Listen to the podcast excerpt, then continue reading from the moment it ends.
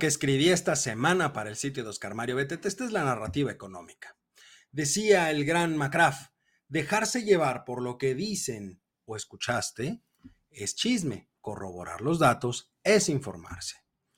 Cuando existe un desacuerdo en el pensamiento o percepción de las personas, es muy común que se trate de defender el punto de vista propio. Después de todo, somos humanos.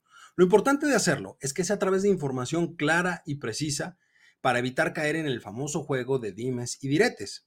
En este espacio siempre he procurado brindarle a usted, que me está viendo y escuchando, información clara, precisa y fundamentada del por qué considero que algo está mal o algo está bien, porque también hemos dicho las cosas que se han hecho bien. Lo anterior lo menciono justamente por un comentario respecto del análisis que se realizó la semana pasada. Debo destacar, antes que nada, que de ninguna forma es ofensivo o agresivo el comentario que se puso. Muy por el contrario, considero que es bastante ecuánime. Sin embargo, siguiendo la línea que ha caracterizado a este espacio, me gustaría puntualizar algunos detalles de lo expresado en dicho comentario. A ver, empieza señalando, se la han pasado hablando mal de las malas acciones y decisiones de Obrador. Para empezar, no hay manera de hablar bien de una mala acción. Como bien lo menciona el propio comentario, son malas acciones y decisiones.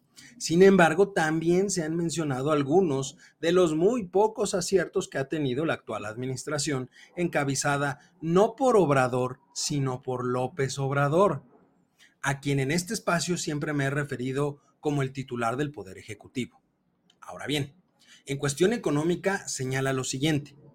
Pero ni hay apocalipsis financiero ni devaluación y si un incremento del 3.8% primer trimestre, moneda apreciada, récord de bolsa en 56 mil puntos, baja de inflación al 6.25%, inclusive bajó la deuda del 50 al 47%, sin incrementar impuestos. Líder en shoring y exportaciones subiendo. Al respecto, vamos a puntualizar algunas cosas importantes.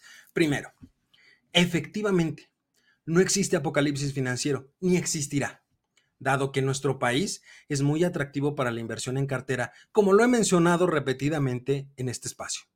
La captación de recursos del extranjero a través del sistema financiero ha sido muy próspero desde hace varios años, consecuencia de la solidez que tienen el sistema financiero como tal y el diferencial de tasas entre México y los Estados Unidos, que por cierto se ha ampliado en los últimos años cuestión que beneficia de manera importante a todos los inversionistas. Y ojo, nada tiene que ver con las decisiones de política económica del actual gobierno, ya que la tasa de interés no la controla el Ejecutivo Federal.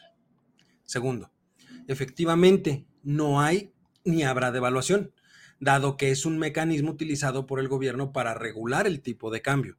Nuestro país tiene una política de libre flotación del tipo de cambio desde hace ya muchos años por lo que hablar de devaluaciones es incorrecto. En dado caso, sería apreciaciones y o depreciaciones de la moneda respecto a otra, situación a la que se refiere cuando menciona una moneda apreciada. Pero dicha apreciación nada tiene que ver tampoco con la política económica de la actual administración, sino del mercado que ve en la moneda mexicana un atractivo importante para la inversión. Tercero, Efectivamente, el crecimiento del primer trimestre fue mucho mejor del esperado por todos los analistas. No fue del 3.8%, pero sí del 3.7%. Aunque todo lo relacionado con los primeros trimestres del año está distorsionado, debido a que el cierre e inicio del año son momentos en los cuales existe una liquidez atípica. Hay pagos extras, bonos, aguinaldos, etcétera. Hay mucho dinero que, que fluye en ese momento. Y por lo tanto, el gasto que se genera provoca que se tengan esos buenos resultados que al paso del año se van reajustando. De cualquier forma, si sacamos el promedio del crecimiento trimestral promedio de la actual administración, resulta ser del 0.26%. Muchos dirán que la pandemia tuvo un impacto muy negativo, pero ojo, el crecimiento conseguido por la administración actual prepandemia fue prácticamente del 0% o ligeramente negativo. Cuarto, los máximos históricos de la Bolsa Mexicana de Valores, como el referido 56 mil puntos, se vuelven muy importantes cuando aumenta el listado de empresas.